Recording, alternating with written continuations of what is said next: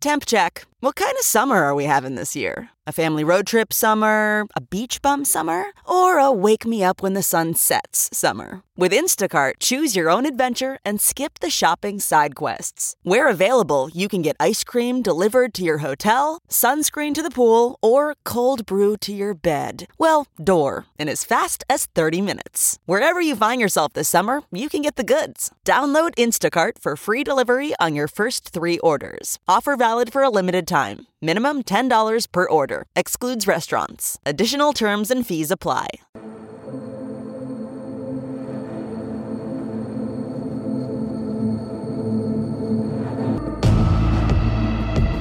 Hola, ¿qué tal amigos? Yo soy Jamie Virgin de Sinclair Broadcasting en San Antonio, Texas, con esta nueva edición de Crisis de Inmigración, la pelea por la frontera.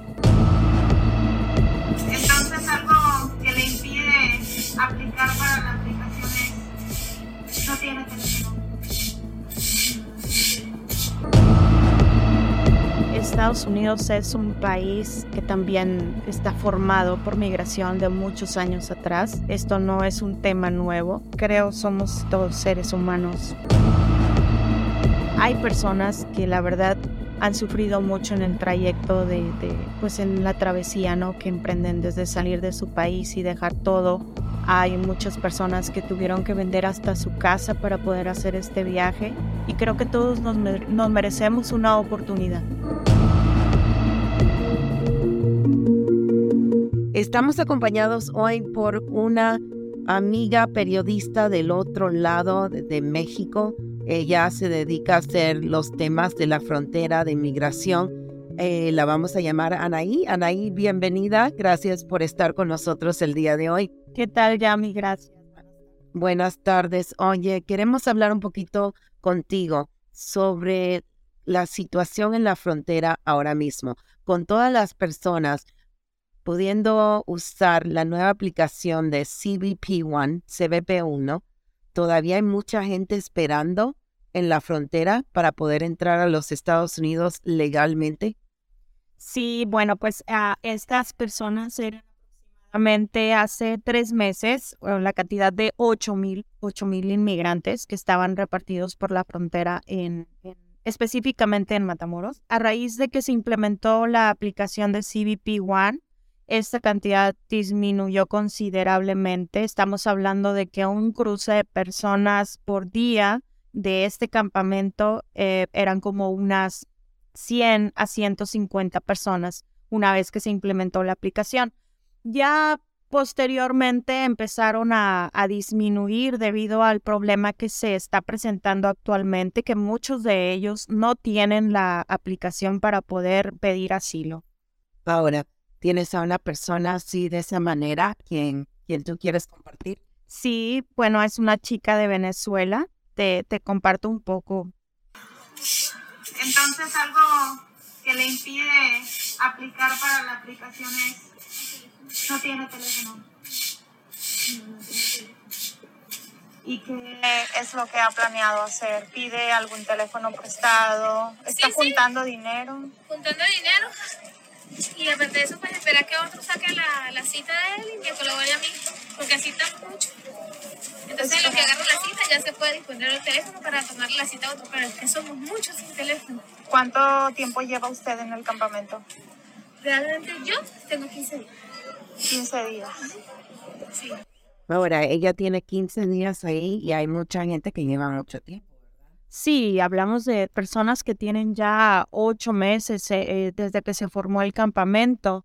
Eh, pues ya quedan alrededor de unas 300 y se hablaba de que ya una vez que se implementó esta aplicación se iba a cerrar el campamento, pero bueno, estamos con la noticia de que diario siguen llegando personas de nacionalidad venezolana. Ahora, no son solamente los venezolanos, todavía tienes gente de África que está ahí en el área de Reynosa, Matamoros, ¿verdad? Sí, todavía queda una cantidad considerable de personas provenientes de Haití. Y ahorita también se está viendo eh, pues personas de Ucrania y también de Rusia. Ahora, vamos a hablar de esos de Rusia y Ucrania en un ratito, pero sí vi que muchas personas de Haití, de África, personas que tienen el color más oscurito, han tenido muchos problemas subiendo la foto porque dicen que no, el sistema no le está reconociendo. ¿Tú has visto, oído algo así? ¿Te han comentado algo así? Honestamente, eh, no he sabido de esa situación, he sabido solamente que hay ah, personas que han llegado a su puerto de cruce y no les permiten la entrada debido a que solamente se pudieron registrar, por decirte un ejemplo, la mamá, el papá y un hijo, siendo una familia de tres hijos, supongamos. Entonces, no les permiten el acceso a Estados Unidos porque no tienen el registro de esas dos personas más, de esos dos niños. Actualmente están teniendo problemas eh, todas las nacionalidades para poder registrar a sus hijos y debido a esto pues no están cruzando y se regresan al, al campamento o pues donde están viviendo las personas. Ahora, con la cosa de los rusos, los rusos que están ahí no tienen miedo que los vayan a secuestrar. Ya hicimos una historia hace unas semanas, un episodio fue con los rusos, con quien nos encontramos ahí en el puente, personas que quienes tú habías encontrado y hablamos con ellos, pero en realidad los están secuestrando o los están dejando que, estén libres en Matamoros y no tienen temor? Bueno, realmente que se haya sabido eh, de una fuente fidedigna, digamos que no. Eh, solamente como ocurrió un rumor y pues entre ellos existe el temor, ¿verdad? Es, es, es un miedo latente, pero estamos hablando que hasta el día de hoy han podido cruzar sin problema eh, no se ha sabido de algún caso en particular. Ahora, hay una organización en San Antonio que dice que ellos están ayudando a los rusos allá en el área de Matamoros, de Reynosa, que ahora están alquilando un hotel donde ellos se pueden quedar. ¿Qué tan necesario es eso? Y no solamente rusos, también tienen venezolanos, haitianos qué necesario es eso que tengan un lugar donde quedarse sanos y salvos. Bueno, yo creo que eso es fundamental, es primordial, ¿no? Para toda la migración en general, todas las, las nacionalidades. Pero bueno, se ha visto mucha unión entre los rusos, eh, a diferencia de los venezolanos. Los rusos sí como hacen una hermandad, una especie de hermandad. Se ha visto que si hay un ruso en alguna parte y se entera que hay un grupo considerable en algún hotel o en alguna casa, em, pues acuden a, invitarles comida, este, se, se solidarizan. Son, es, es, muy característico de ellos, este, muy en particular de, de esa nacionalidad. Se ha visto como se tienden la mano, ¿no? Sin conocerse, pero solamente el hecho de saber que son de, del mismo país los motiva. Ahora, y uno piensa que ellos están allá, esas personas de Ucrania, de Rusia, definitivamente se ven diferente. Los de Haití, africanos, se ven diferente, no se pueden esconder.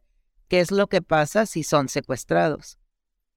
Pues bueno, yo creo que sería muy notorio, este, no se ha sabido, ¿verdad? Y ahorita, pues, lo que comentaba un chico que estuvo viviendo en el campamento es que dice, nadie nos molesta, este, saben de todos nosotros, pero bueno, nos han permitido estar aquí. Yo creo que han visto la situación y, y no, no nos han molestado. Eso es lo que manifestó un chico que, que vivió en el campamento. Ok, ¿qué más, qué más nos puedes contar sobre la situación ahora mismo con las personas quienes, quienes los sacan de los Estados Unidos. No los están deportando, ya, me clarificaron, ese es un término muy diferente. Estos simplemente los expulsan de los Estados Unidos. Cuando los tiran de vuelta a México, ellos pueden llenar de nuevo la aplicación o se van y dicen ya, ya no voy a intentarlo más. Bueno, hasta ahorita el único caso que he sabido es de una persona proveniente de Irán que él sí llegó a la frontera y dijo, no entiendo por qué me deportaron a México, debieron haberme deportado a mi país.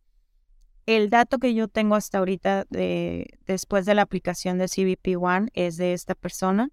De las demás personas tengo conocimiento que ha sido por cuestión de que no realizan bien su trámite, no es en realidad que Estados Unidos los esté deportando, simplemente es como los regresan de las oficinas migratorias debido a que no hicieron el proceso como, como debió ser, ¿no? Les dieron la entrada, la oportunidad para presentar eh, su aplicación, pero bueno, hay gente que yo pienso que por la misma desesperación en el momento en que de tanto estar esperando que la aplicación funcionara y en el momento que les, les funciona, creo que se precipitaron a pues a ingresar los datos y hubo errores.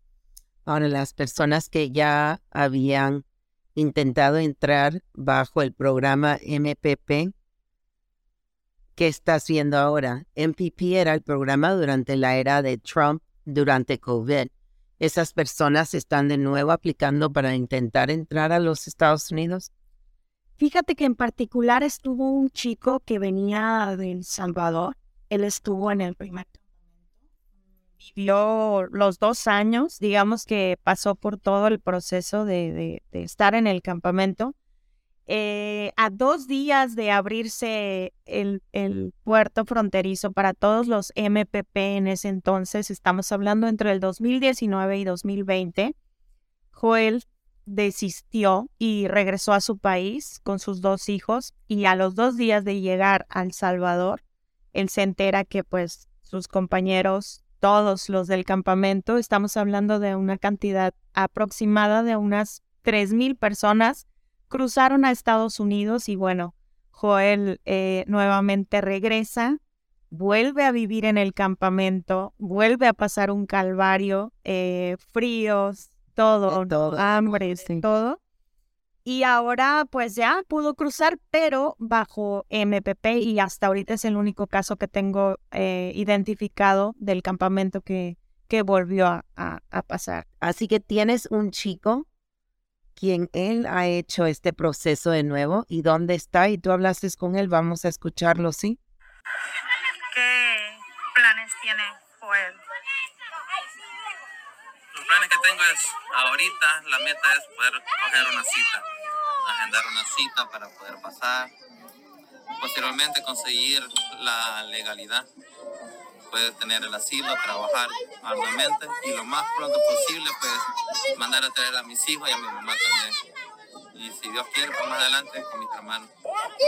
Porque sé que es un país que tendrían mejor futuro y mejor calidad de vida. ¿Cuál es tu nombre? Mi nombre es Joel Enoch Vecinos, tengo 32 años, soy del Salvador. El salvadoreño, wow. Y así mucha gente las conoces. ¿Por qué se oyen tantos niños? ¿Dónde está? Bueno, es que Joel estaba en el campamento. Había, pues, eran muchos, muchos niños, ¿no? Los que estaban a su alrededor.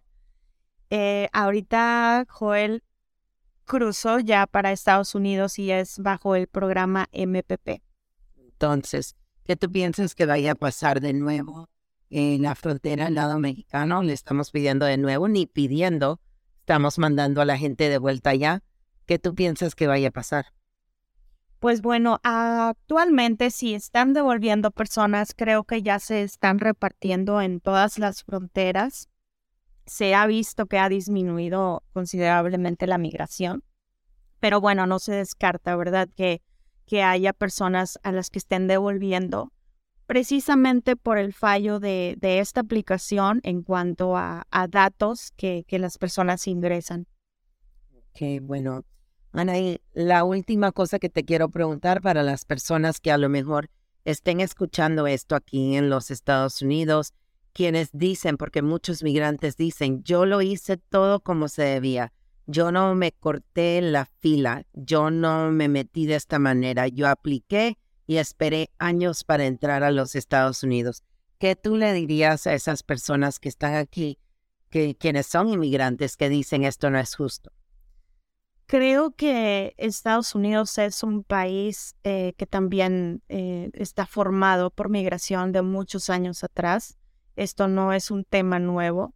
Eh, somos, creo, somos todos seres humanos y tenemos, debemos de tener empatía. Hay personas que la verdad han sufrido mucho en el trayecto de, de, pues en la travesía, ¿no? Que emprenden desde salir de su país y dejar todo. Hay muchas personas que tuvieron que vender hasta su casa para poder hacer este viaje y creo que todos nos, nos merecemos una oportunidad. Ahora, no están diciendo tanto que uno no merece la oportunidad, pero que ellos esperaron años y no piensan que es justo que estas personas puedan entrar por el sistema de asilo político cuando en realidad a lo mejor no tengan un caso de asilo político y están viniendo por razones de economía. Bueno, en realidad también hay muchos casos, no solamente cuestión política, hay muchos casos de seguridad también que otras personas no están pasando. En el caso también específico de los rusos, pues bueno, la cuestión de la guerra es lo que los ha orillado a dejar su país. No es fácil para nadie, ¿no? Como dejar todo tu familia, tu casa, todo para poder llegar a un país en donde no conoces. Hay personas que no tienen familiares, consiguieron como un, uh, como les llaman, como patrocinador, patrocinador perdón. Eh, y hay patrocinadores que en el momento justo donde están en las oficinas presentando todo, los patrocinadores no responden. Entonces eso también ha sido un problema. Siempre eh, cuando van a cruzar, me comparten personas, eh, dicen, estoy tan nervioso porque no sé siquiera si todo vaya a salir bien porque he sabido que hay patrocinadores que al, al tiempo que se les llama no contestan. Hay unos que se echan para atrás. Sí. Ah, la última. La persona que escuche que viene rumbo a la frontera. ¿Qué tú les dirías a ellos? Ya viendo todo lo que viven, todo lo que les pasa, la frontera no es un área segura. ¿Qué, ¿Cuál es tu mejor consejo para ellos? El principal consejo es mucho valor, mucha paciencia y sobre todo si son personas de fe. Yo creo que he, visto casos de personas que tienen tanta fe y son como, como los caballitos con los, con los ojos solamente viendo su objetivo principal, que es, llegar a los Estados Unidos. Un claro ejemplo para mí definitivamente es Joel, este, que pasó por absolutamente de todo, ¿no? Este, hasta un intento de secuestro, eh, de todo en el camino, extorsión, eh, pues las, las, personas de migración, eh, desde que él entra, y bueno, desde que las personas entran en, en en Chiapas o por cualquier puerto, ¿no? Este, sí, son, son expuestos ellos con estas personas. Así que tienen que venir preparados.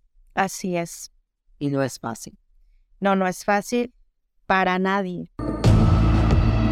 Bueno, muchas gracias Anaí por acompañarnos esta semana y por supuesto gracias por siempre apoyándonos con el podcast y ayudándonos cuando vamos a la frontera, que estamos buscando a personas a inmigrantes o a oficiales que puedan hablar con nosotros. Así que amigos, eso es todo por esta semana para este episodio de Crisis de Migración, la pelea por la frontera. Yo soy Jamie Virgen de Sinclair Broadcasting en San Antonio, Texas. Hasta la próxima.